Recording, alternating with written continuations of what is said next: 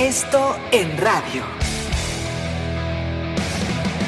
Esto, el diario de los deportistas.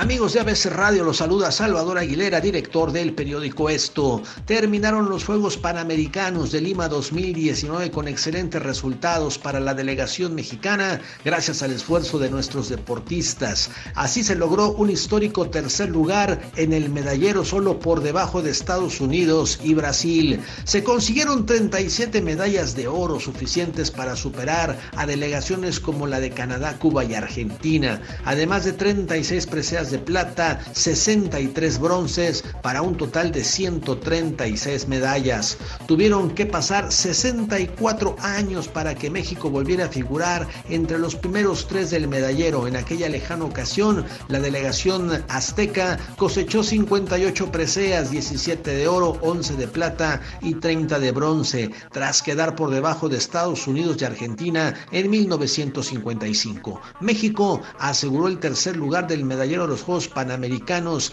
en el último día de competencias, éxito alcanzado gracias al oro de Alejandra Valencia en tiro con arco. Dicha presea, adjudicada por la arquera nacional, significó el metal dorado número 37 en Lima, el cual afianzó para que México se quedara con el tercer lugar del medallero. Nunca antes nuestro país había adjudicado la citada plaza en Juegos Panamericanos desarrollados fuera de tierra aztecas, pues la edición de México 1955 ha sido la única en la que se ocupó este lugar. Cabe señalar que también en Lima 2019 se rompió la marca de más metales logrados en una justa panamericana debido a que se superaron las 133 preseas de Guadalajara 2011. Por si fuera poco, México se lleva de los panamericanos un total de siete plazas olímpicas y la próxima cita panamericana será en Santiago de Chile 2023. Síganme en Twitter como Aguilera Esto. Hasta la próxima.